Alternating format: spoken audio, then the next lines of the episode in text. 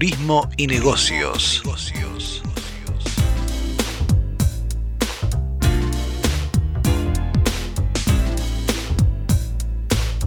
Turismo y Negocios, un programa de actualidad, tendencias, emprendimientos e inspiración para viajar.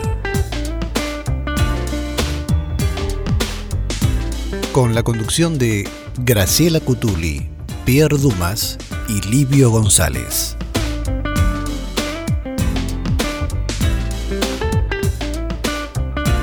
Este programa está presentado por el sitio turismodebolsillo.com.ar.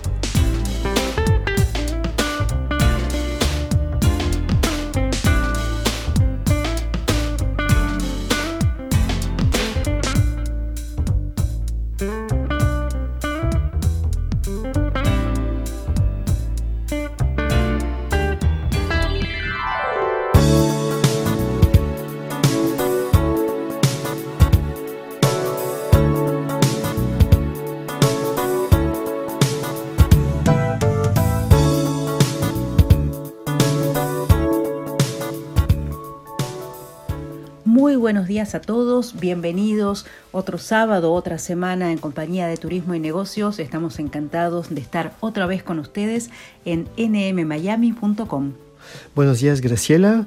Es la semana 40.000 del confinamiento, ¿no? Más algo, algo por el estilo, algo por el estilo. Tenemos la suerte de que las ondas de radio y las de internet no tienen ningún confinamiento, no es posible, entonces llegan hasta cada rincón del mundo y nos permiten estar en contacto a pesar de todas las dificultades que semana a semana se vienen prolongando en, en todo el mundo. En los últimos días, China em, reabrió eh, la ciudad que fue el foco de esta pandemia y empezaron nuevamente los movimientos con mucho cuidado porque hay temor por los casos importados y bueno, la industria de la cual nosotros nos ocupamos, el turismo, es la que está en la mira en este momento, pero en el resto del mundo está muy lejos todavía de una apertura, Europa sigue complicada, Estados Unidos está complicado, los países de América Latina también, sobre todo porque tienen bajos los conteos, entonces también baja la detección de los casos asintomáticos, todas las cosas que ustedes ya saben y que hacen entonces que hoy nuevamente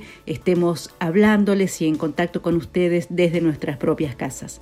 Le mandamos un saludo a Livio que está con nosotros sin estar, él también está en su casa, así que estamos cada uno haciendo como un copy-paste de los audios y Alivio está poniendo todo esto en orden y eh, gracias a él están escuchando este programa. Pero como sea, es así, aquí estamos y también está Sonia, nuestra experta en rutas, y está Mabel, nuestra narradora con su leyenda y tenemos noticias e informaciones de este mundo que está en pleno terremoto, todo lo que es la industria del viaje, como decíamos, está complicada, pero también sabemos que después de las caídas todo rebota. Entonces hay que estar preparados para cuando esto vuelva a subir y el mundo vuelva a ser seguramente con cambios, pero sea el que conocemos. Hablaremos de esto dentro de un ratito cuando les recordaremos la existencia de nuestro sitio turismodebolsillo.com.ar.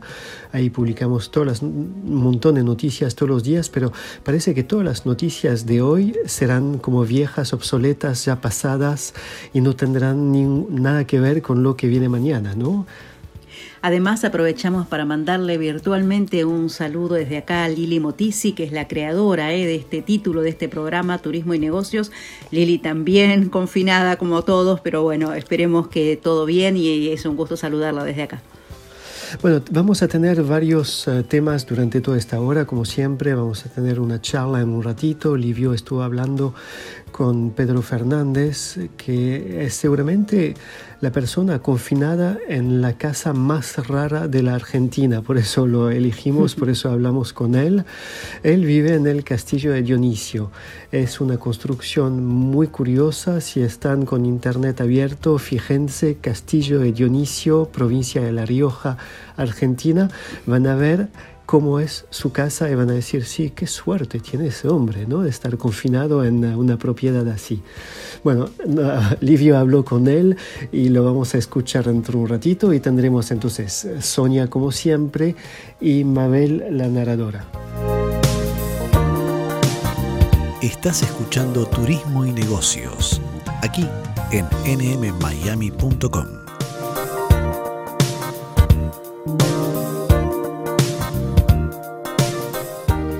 Continuamos en Turismo y Negocios. Ahora vamos a charlar con Pedro Armando Fernández, que además de ser el presidente de la Cámara de Turismo de La Rioja, es propietario de un castillo en una zona muy particular de La Rioja. Uno cuando piensa en castillos quizás se hace la imagen de un castillo de la época medieval, pero aquí es algo totalmente diferente, un lugar realmente para no dejar de conocer eh, cuando vengan aquí a la Argentina o a quienes nos están escuchando aquí en nuestro país, porque tiene una característica, ¿cómo, cómo podría describirlo eh, a este lugar?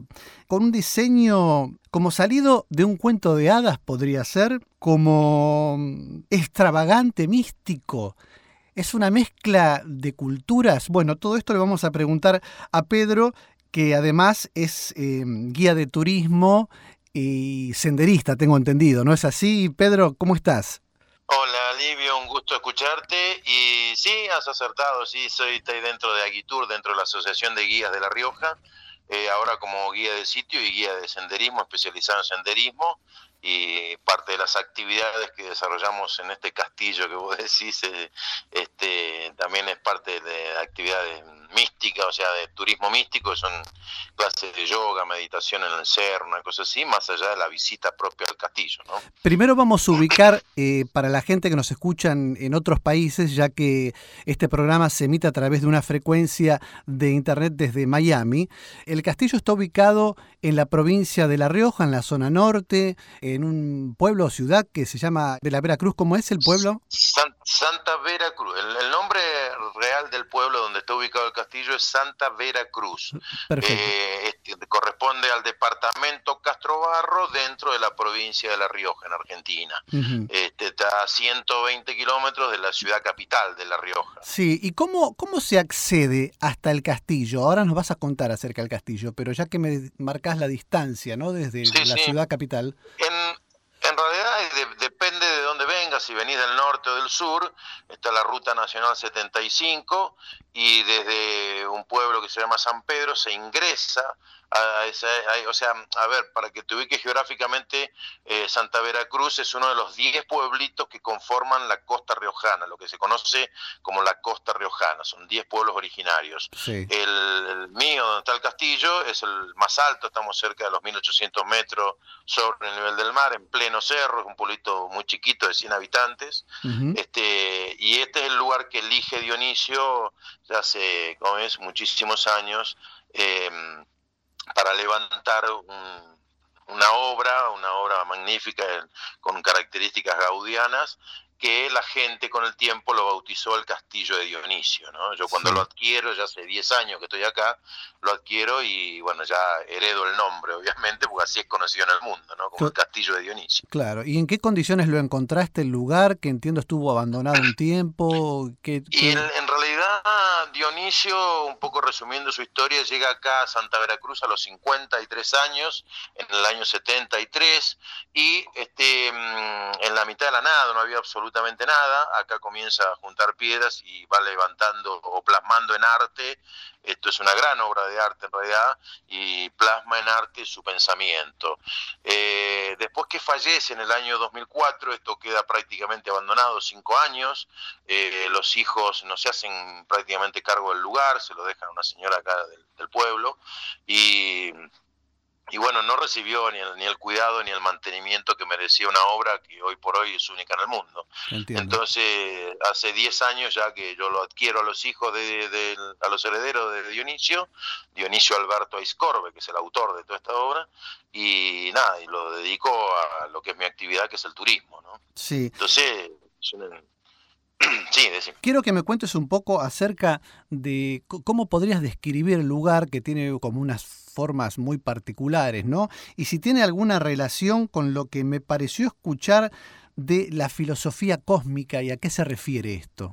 En realidad lo que hace Dionisio es toda una mezcla de culturas con figuras bastante grandes, digamos, todo hecho en piedra y cemento, completamente a mano por una sola persona y dedica desde los 53 hasta los 83 años que fallece a construir toda esta obra, ¿no es cierto? En realidad fue su vivienda y ahora es mi vivienda, solamente que él viene buscando su introspección, su vida interior, su búsqueda espiritual y encuentran en el lugar una cuestión energética, este es un vórtice energético para los, eh, los místicos que, desarrollan todo este tipo de materia, la gente le llama un, lugar de luz, un lugar de mucha energía, de mucha energía positiva, y por eso soy el único que en toda la provincia de La Rioja hago este tipo de actividades, que son turismo místico nocturno, que se llama, que son clases de yoga, meditación con cuenco, instrumentos hindúes a la luz de la luna, este, ya sea acá o en un mirador que tenemos en el cerro, eh, esto el, castillo está al pie del cerro, o sea,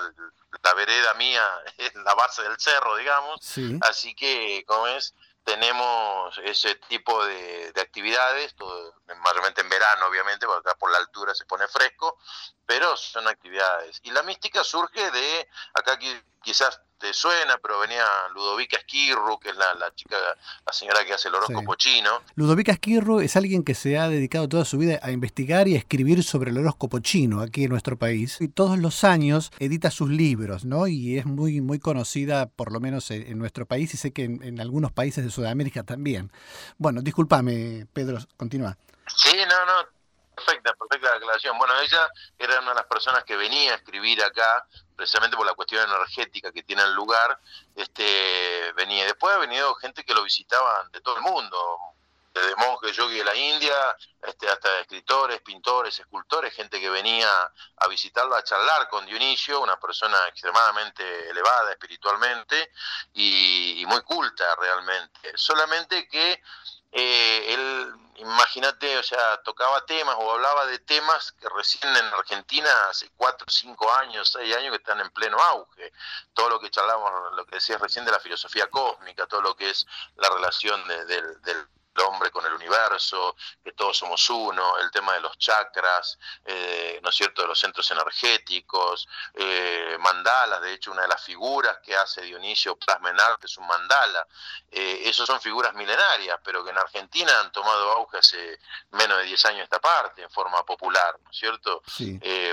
por ahí sí lo conocía gente que se dedica, como te decía, a este tipo de lecturas, pero en ese momento eran temas muy, este, muy elevados espiritualmente y que, que Dionisio lo, este, bueno, lo plasma de hecho en un libro que se llama Hijos del Cosmos. Eh, y así, bueno, la gente lo venía a visitar, a charlar con él, ¿no es cierto? Contanos. Y eso es lo que charla su, su pensamiento. Sí. Contanos cómo es un recorrido nocturno en este lugar tan particular. En realidad, la no, o sea, yo a la noche no hago visitas en el castillo, simplemente que armo los trekking. Son caminatas ah, que se sale de día, se regresa de noche, ¿me entendés? Con un equipamiento, bueno, tengo un par de guías que me colaboran, una profesora de yoga de la Federación Argentina de Yoga, que es la que trae los instrumentos hindú, todo, todo ese material se lleva este, con distintos este, elementos al, cerro, un, mirador que tenemos, y ahí desarrollamos la actividad. O sea, es una clase de yoga, como si fuera un instituto, en cuatro paredes, a la luz del aire libre, ¿no es cierto?, en ambiente natural, y después, eh, bueno, se hace algo de astroturismo, que yo también hago el, un poquito del hablo un poquito del tema de las constelaciones, de mitología griega, un poquito todo eso, eh, y después una clase, una meditación con cuencos y instrumentos musicales, que eso lo hacen profesionales, o sea, la, la, profesora esta, obviamente, ¿no? Eh, yo soy especialista en trekking y me encargo, bueno, de la parte turística, de, toda la logística, de todo lo que es armado, de, este producto turístico. Sí, sí, sí, claro. Hay algunas imágenes, les cuento, eh, ahora nos vas a dar eh, la dirección de, tu sitio para que la gente pueda ver, pero hay muchos videos, mucha información subida en internet y suelen nevar y realmente las imágenes con nieve son encantadoras, es un lugar eh, mágico realmente. Sí, sí, sí, sí, realmente yo suelo publicar en el Facebook, todo con el Facebook, todo como Castillo de Dionisio, lo pueden buscar, pueden este, y subimos, suponete, nevando en Santa Veracruz, un pueblito muy mágico, muy bonito el, pueblo en sí, el castillo, y, bueno, se desprende gente de todos lados que viene a visitarnos, ¿viste? Porque son por ahí dos tres días de nieve, muy bonito, muy la, vista, el paisaje, si bien hace frío, obviamente, pero bueno, es parte del invierno. Claro. Pero, como ves, no es algo que nos, no es algo que nos asuste. Pero sí es muy muy mágico, todo esto nevado, los cerros nevados, como te digo, es, es muy bonito realmente.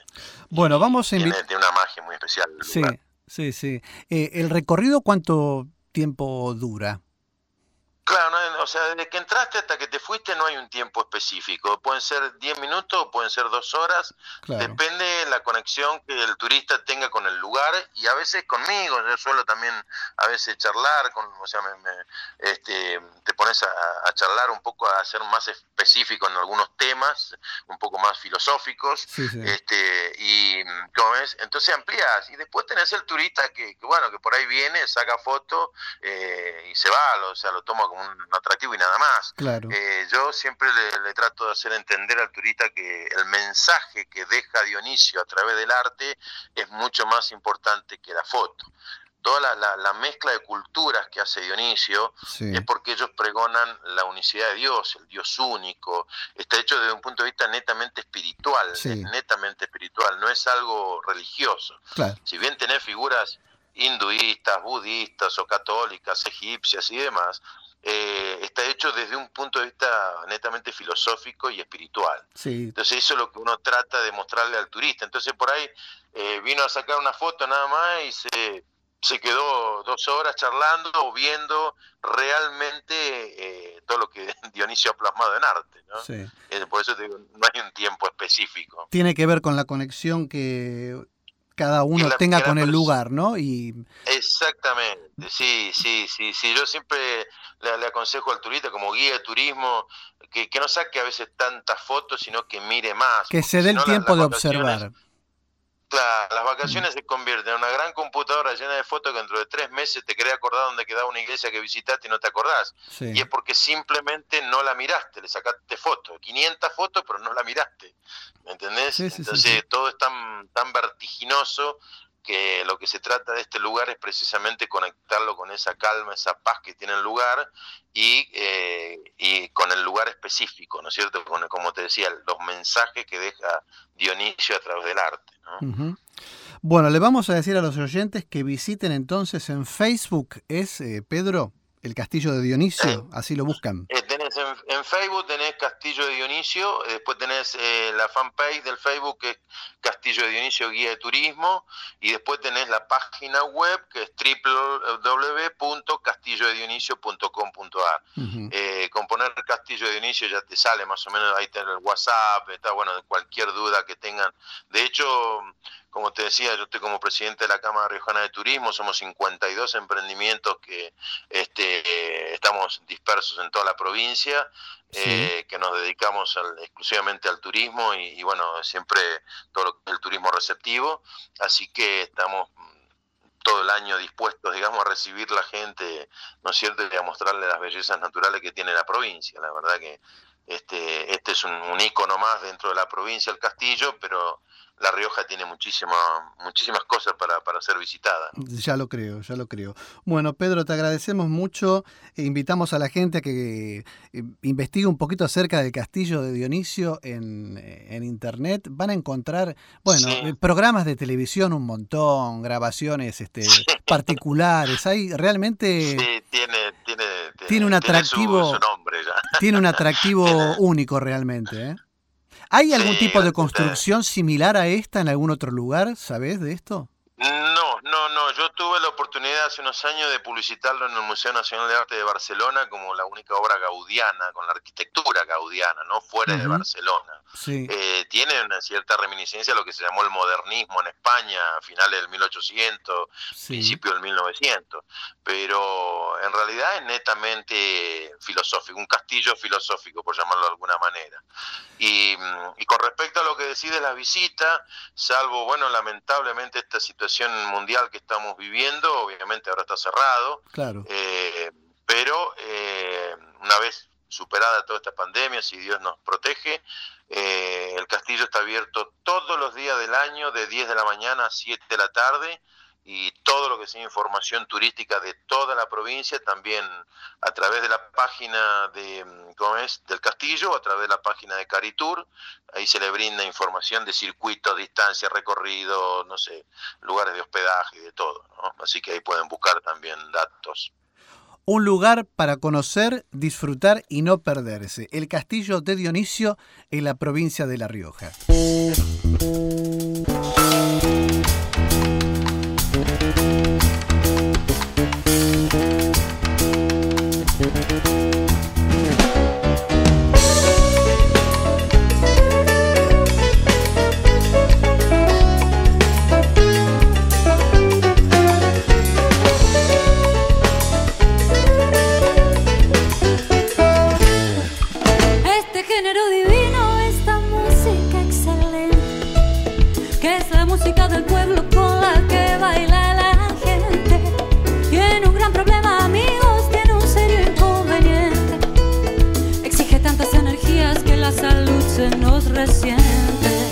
Es la rumba y es el tango, son el jazz y el rock and roll. Un volcán de sentimientos por donde habla el corazón.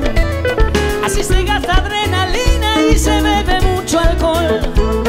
Para afinar las emociones y acordarse del dolor. Se fuerza la máquina de noche y de día y el cantante con los músicos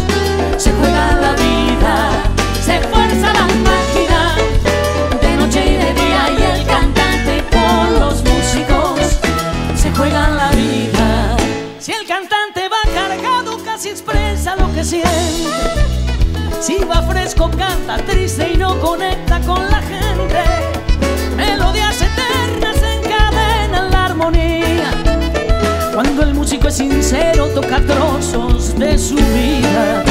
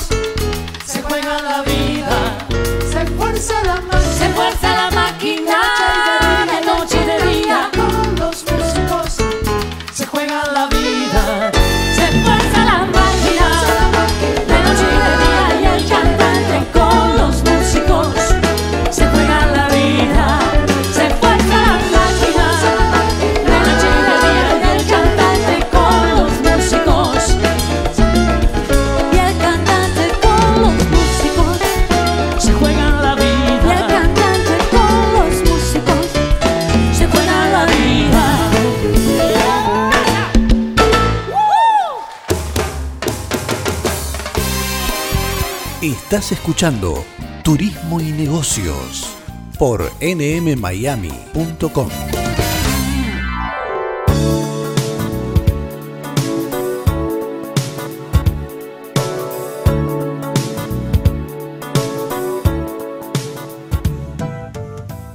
Hace un ratito escucharon a Livio que estaba hablando con Pedro Fernández y presentaron el castillo de Dionisio, un lugar realmente único en la Argentina y en Sudamérica. No creo que haya una construcción de este tipo en otro lado del continente. Y además el trabajo que hizo Pedro realmente es eh, el, rescate de toda la originalidad de esa construcción y un cuidado con un amor por ese lugar que realmente es eh, muy, pero muy interesante. Espero que algún día tengan la oportunidad de conocerlo. Y vamos a quedarnos en la provincia de La Rioja gracias a Sonia. Nos lleva también a La Rioja, un pueblo bastante cercano del castillo de Dionisio, a Imogasta. Es donde se cultivan aceitunas que tienen la reputación de ser entre las más grandes del planeta. A veces pueden solamente entrar dos o tres en una mano apenas. Son realmente gigantescas y es lo que nos presenta ella. Una experiencia es recorrer la provincia de La Rioja, pero en la Argentina, que está en la región norte turístico. Yo les puedo decir que el color es rojo y verde, porque muchos conocen esta región por los dinosaurios, porque aquí está el Parque Nacional Talampaya, que es el yacimiento de Ischigualasto que lo une con el Valle de la Luna en San Juan. Son dos provincias pegaditas en Argentina.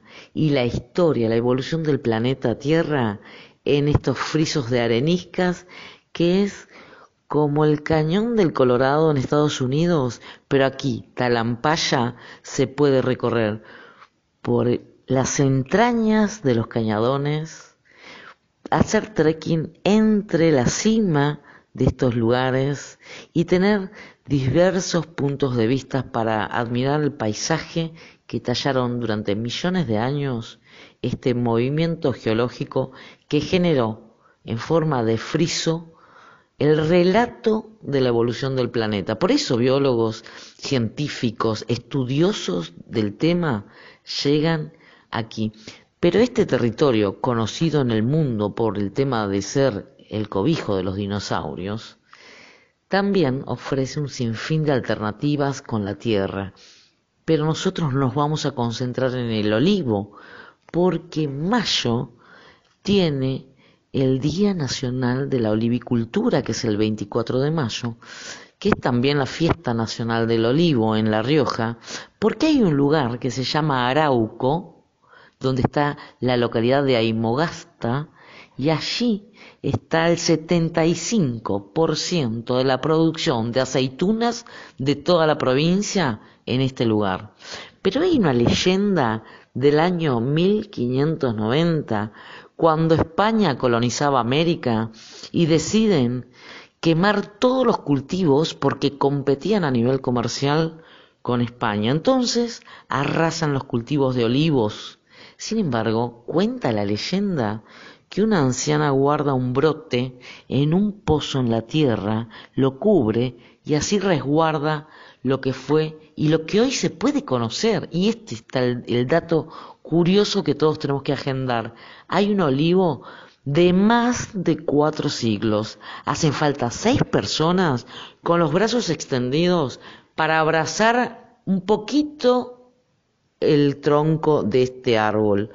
Las ramas de este olivo cuatricentenario llegan hasta el suelo cargadas de aceitunas, de olivas. Tal es el peso que lo hacen recostarse, pero el árbol es inmenso, es monumento histórico nacional. Por supuesto que alrededor hay fincas de todos los estilos, de todas las producciones de olivas. Hay 60 variedades de aceitunas. Las especies que son para aceite de oliva, virgen extra y las de mesa. Por eso este departamento que alberga a la localidad de Aymogasta se llama Arauco y así se llama la aceituna argentina, es denominación de origen. La aceituna de mesa arauco, mírense la mano, el dedo gordo de la mano, de ese tamaño es cada aceituna, carnosa, jugosa. Ustedes saben que el 60% es agua y el 40% es aceite. Por eso la prensada en frío se la aplasta se la estruja y sale el aceite con el agua que después se separa por un método de, de calor y queda el aceite virgen extra. Hay una finca que se llama Hermanos Hilal.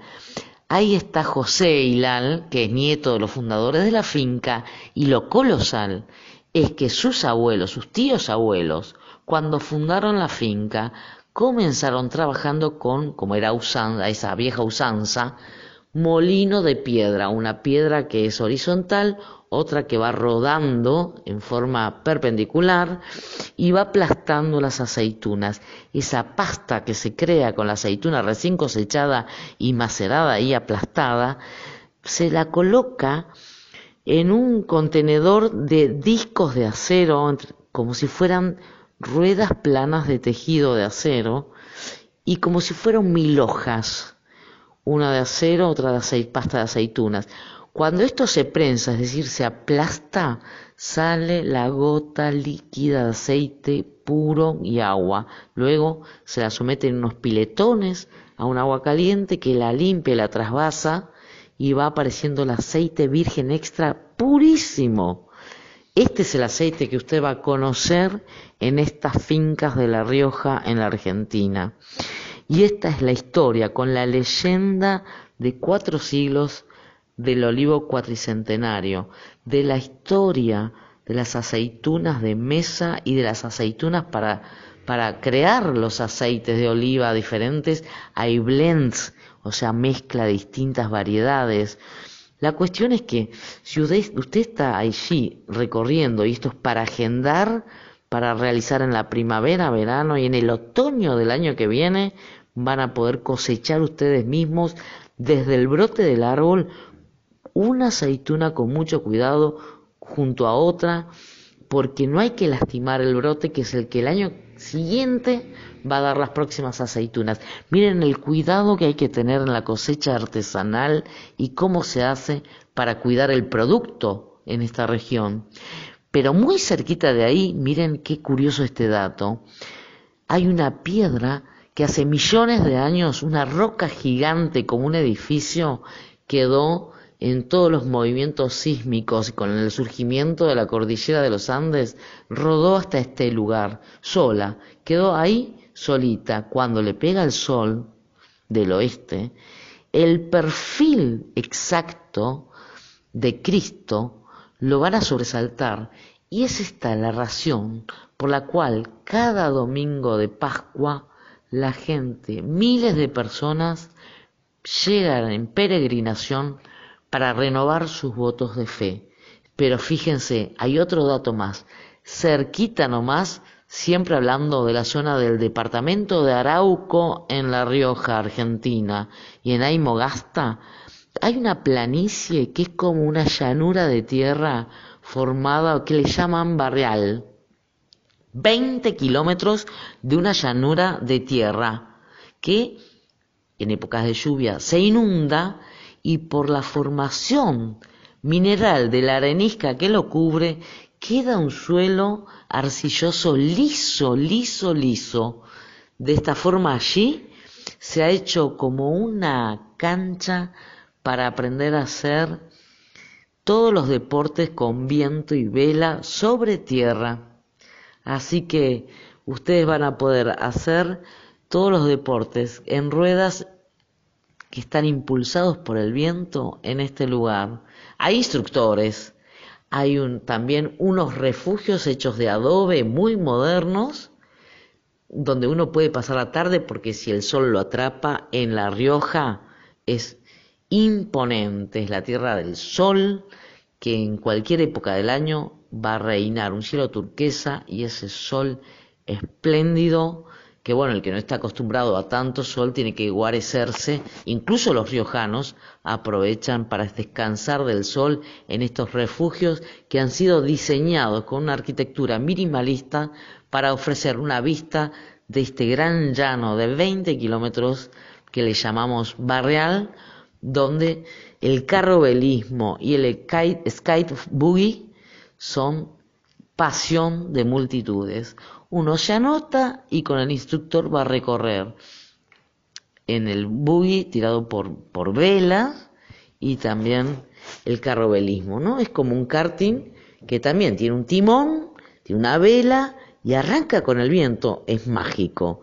Son las perlas de este lugar en suelo, en territorio riojano, en el norte argentino, con el corazón de los olivos.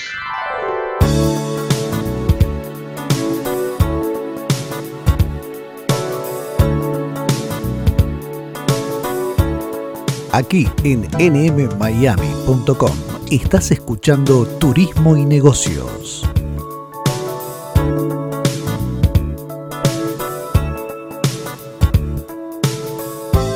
turismodebolsillo.com.ar Visítanos.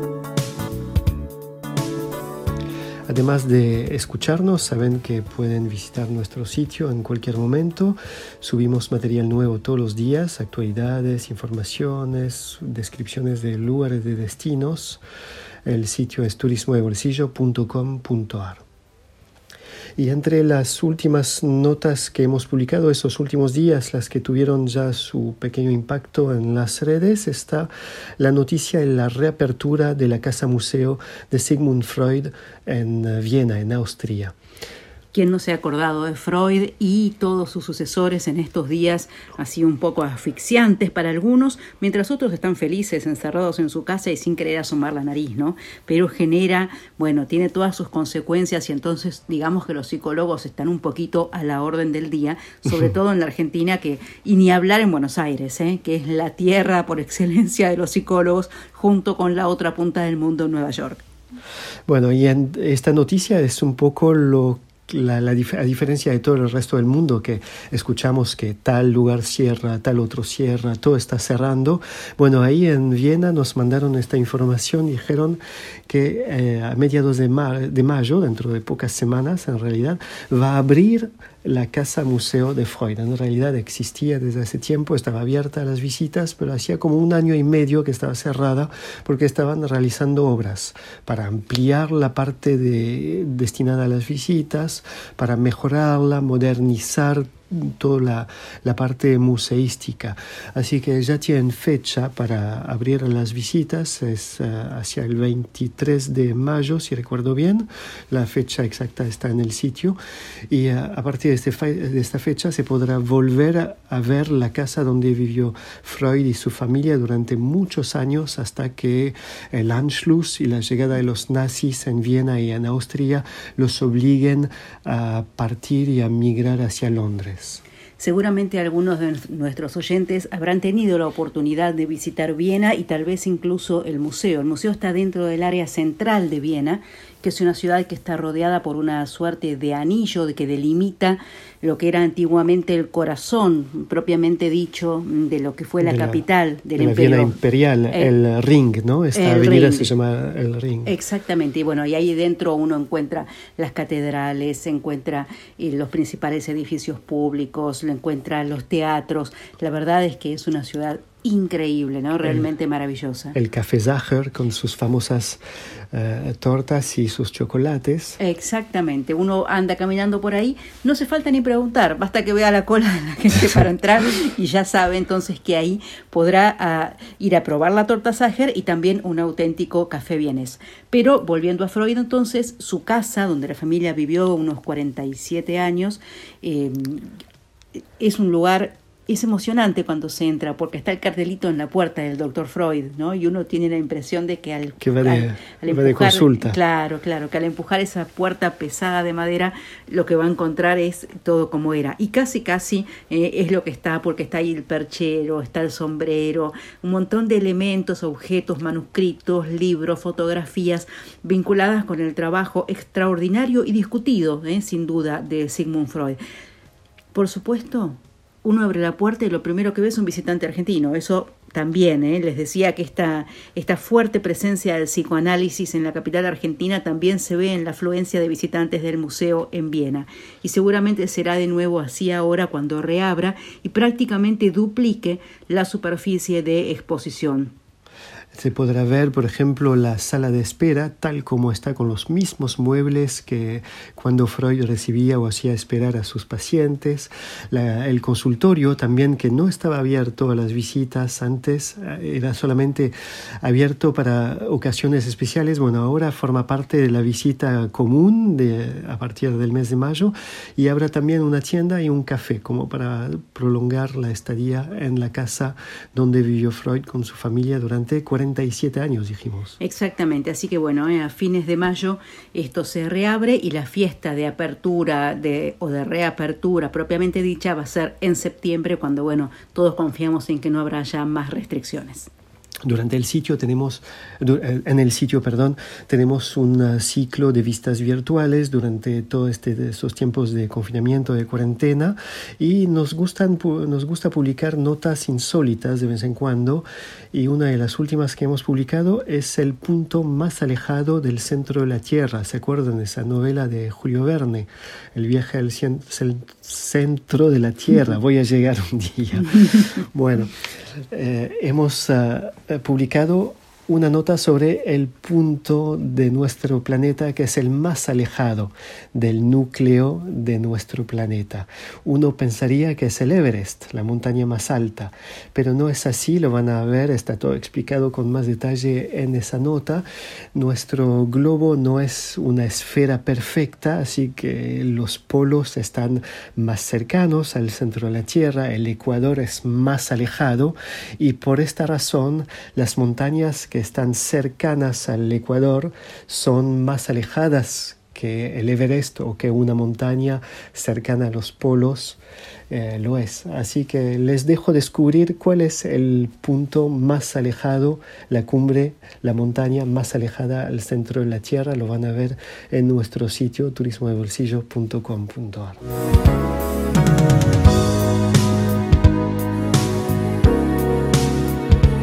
turismodebolsillo.com.ar Visítanos.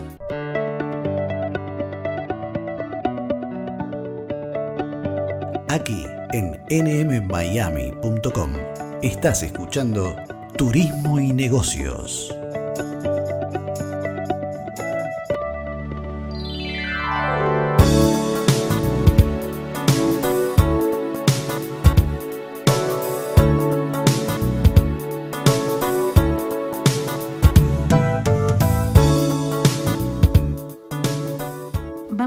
Otra de las nuevas y ya arraigadas tradiciones de este programa, que es viajar a través de una leyenda.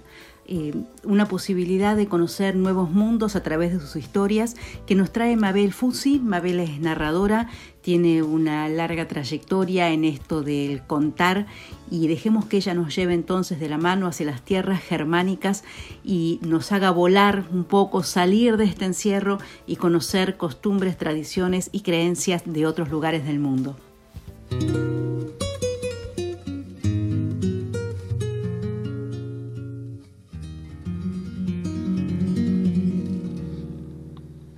Buen día, buen sábado para todos los oyentes. Hoy, una vez más de la mano de los cuentos, las leyendas, vamos a pasear por el mundo. Saben ustedes que en muchas culturas existen tradiciones que relatan las historias de países o aldeas, pueblos, naciones, castillos, sumergidos bajo el agua. Incluso es célebre la historia de la Atlántida, un continente nada menos, en mitad del Atlántico, sumergido desde hace siglos. Algunos piensan que eso no es leyenda, sino real. Vaya a saber. La leyenda de hoy tiene que ver con eso. Nos lleva a viajar por Alemania. Es una leyenda de origen germánico. Cuentan por esas tierras que hace mucho, mucho tiempo vivía un rey llamado Valdemar. Valdemar estaba enamoradísimo de su esposa Tobe. No se había conocido en esas tierras un amor más grande que el de él. Tan grande era este amor que cuando ella murió, no pudo soportar la idea de no verla y pidió a sus cortesanos que pusieran el cuerpo de la reina difunta en una caja de cristal y lo dejaran en una habitación del palacio cercana a la suya. Y así se cumplió la voluntad del rey. Tanto era lo que la amaba que no quería dejar de verla nunca, ni siquiera cuando salía de viaje. Y entonces en cada viaje del rey los cortesanos debían llevar con ellos los restos mortales de Tobe, para que él no dejara de verla. No importaba dónde fuera ni cuán largo fuera el viaje, Tobe iba en su caja de cristal con ellos. Pasó un año, dos, tres.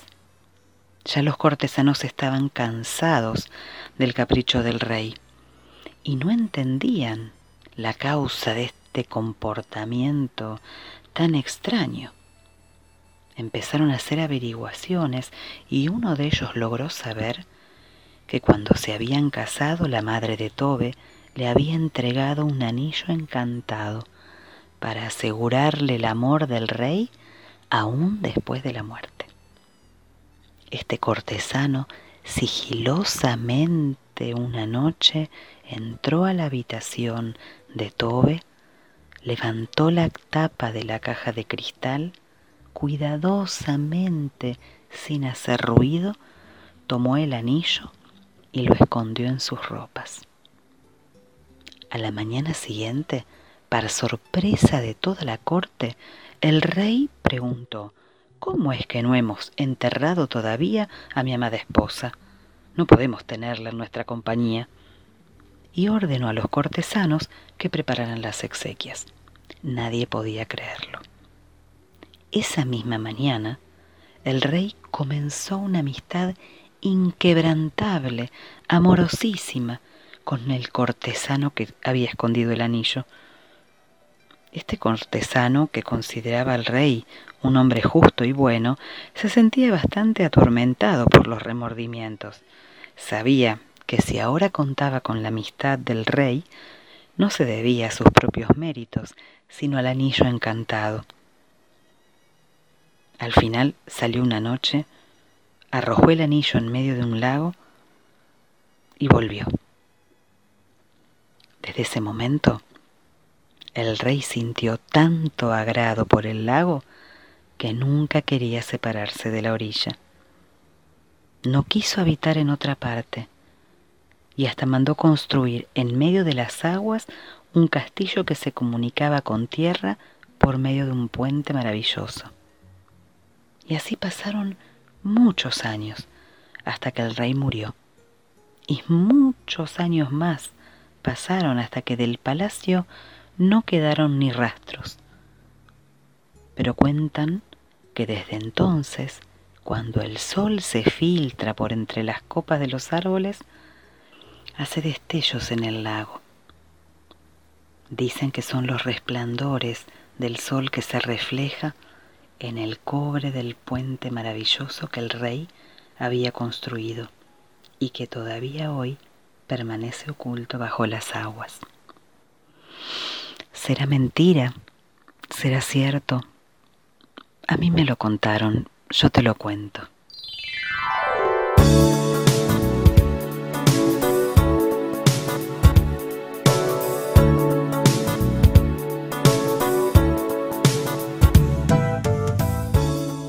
Bueno, tenemos un programa muy argentino para hoy, a pesar de haber viajado a tierras germánicas en el norte de Europa con Mabel recién. Volvemos a la Argentina con Sonia para su segunda presentación de hoy. Nos lleva hacia la provincia de Santa Cruz, es el sur del país, casi al fin de donde termina, digamos, América Latina, la parte continental. Después de Santa Cruz viene la isla de Tierra de Fuego y después el continente de la Antártida. Eh, en Santa Cruz ella nos va a llevar hacia una estancia que tiene un siglo de existencia, allá en una tierra tan joven, tan nueva, una tierra todavía donde está, se siente la, la impronta de los pioneros. Un siglo es como decir dos mil años en Europa, es realmente hacia el inicio de todo. Así que nos va a llevar a una de esas estancias pioneras en la provincia de Santa Cruz y nos va a contar cómo entonces funciona y qué pueden ver los visitantes cuando la llevan eh, a conocer. En la Argentina, en la Patagonia más austral, que es la provincia de Santa Cruz, hay un rincón lleno de historia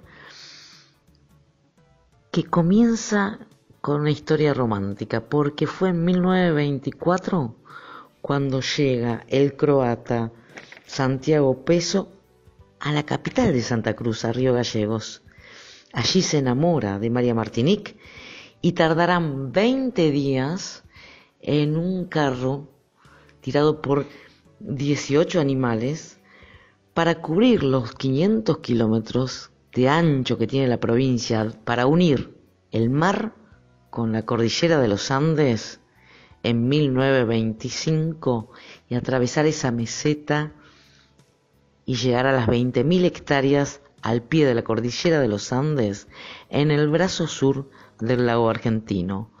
Imagínense este lugar en la soledad de principios del siglo pasado y la pareja que llegaba para radicarse y establecer una estancia en la Patagonia Argentina. Fue mucho antes de que se fundara el Parque Nacional Los Glaciares, que muchos conocen a nivel mundial porque posee uno de los glaciares más conocidos del planeta, que es el glaciar Perito Moreno.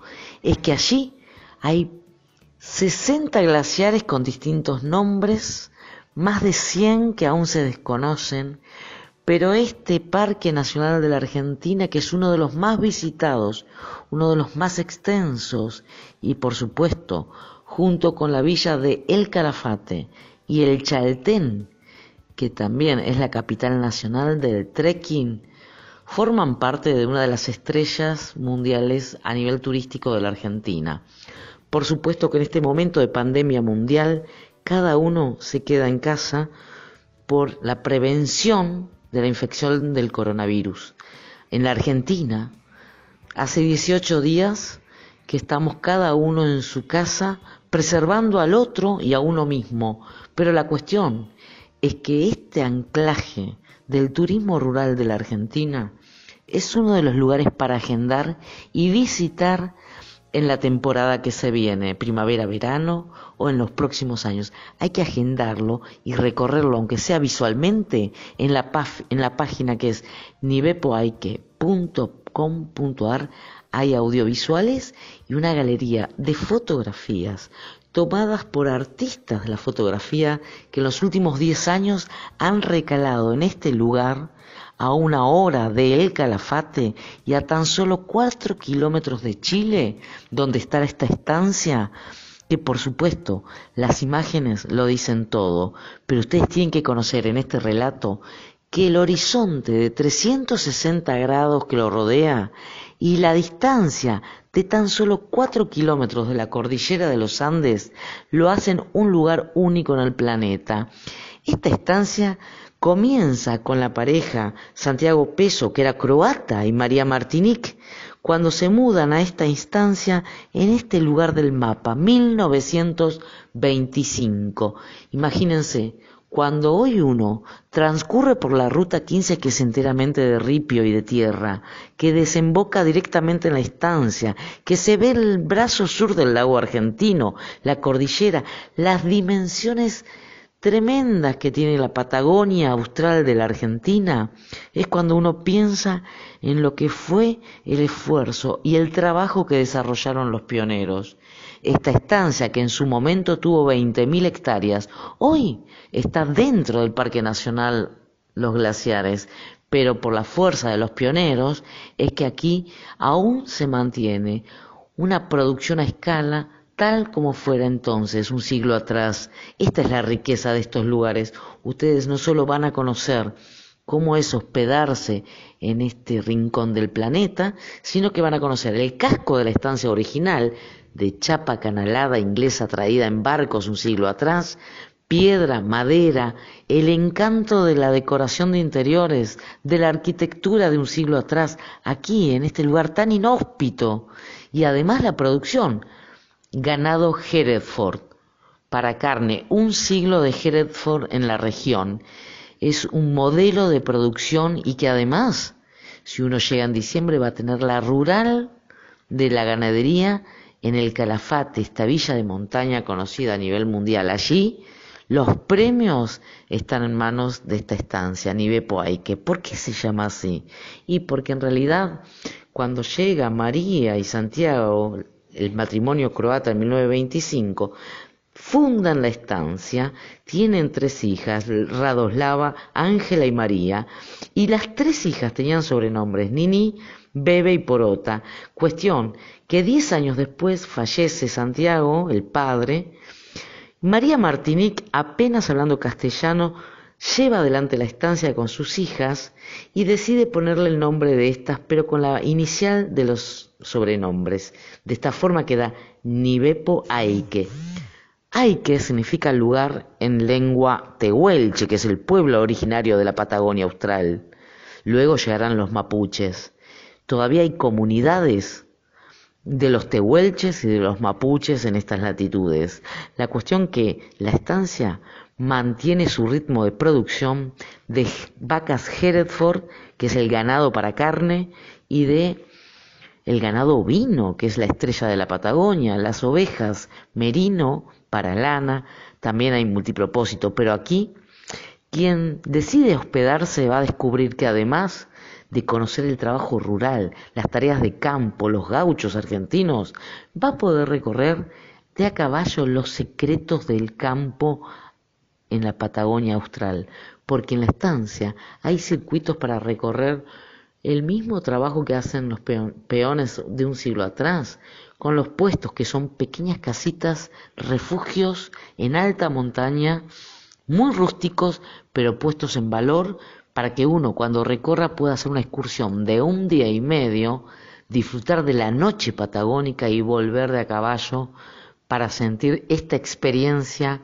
a campo traviesa. De la misma forma hay trekking, de la misma forma también este año inauguraron en el verano unas travesías que combinan el trekking con la navegación por el lago y por supuesto la proximidad con el glaciar Perito Moreno lo harán descubrir esta naturaleza inmensa. A nosotros nos gusta llamarla infinita a la Patagonia y a esta naturaleza, por supuesto, en estado puro.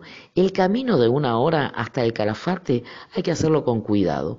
porque Pueblan especies autóctonas como el guanaco, el ñandú, que es el choique, que es como un ñandú, un avestruz muy pequeñito, la mara, que es como una liebre europea pero gigante, entonces hay que ir despacio y a de paso uno conoce esta dimensión de la meseta patagónica y de los bosques patagónicos.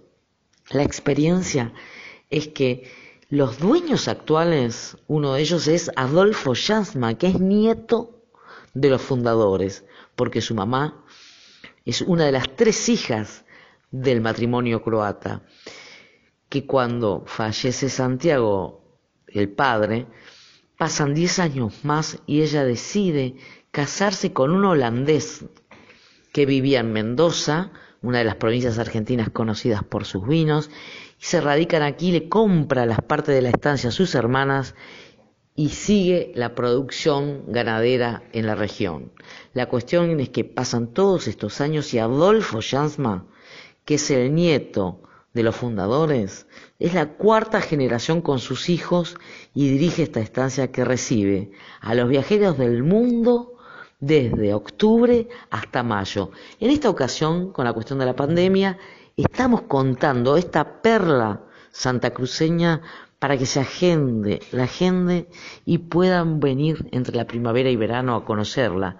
Mientras tanto, los invitamos a la página de nivepoaike.com.ar para recorrerla en imágenes, porque realmente son artistas de fotografía y documentalistas los que han plasmado en sus imágenes lo que es vivir la experiencia en esta estancia.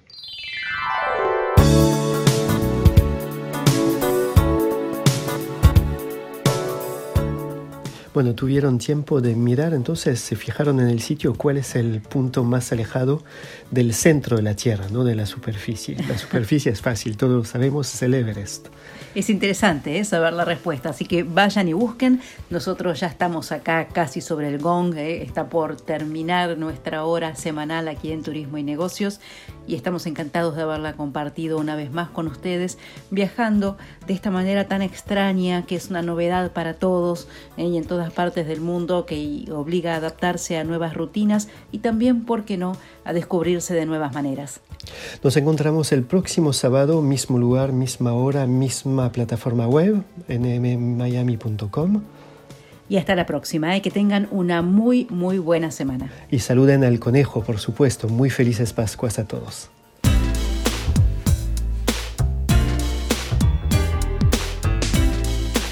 Turismo y negocios. Se despide hasta la próxima semana.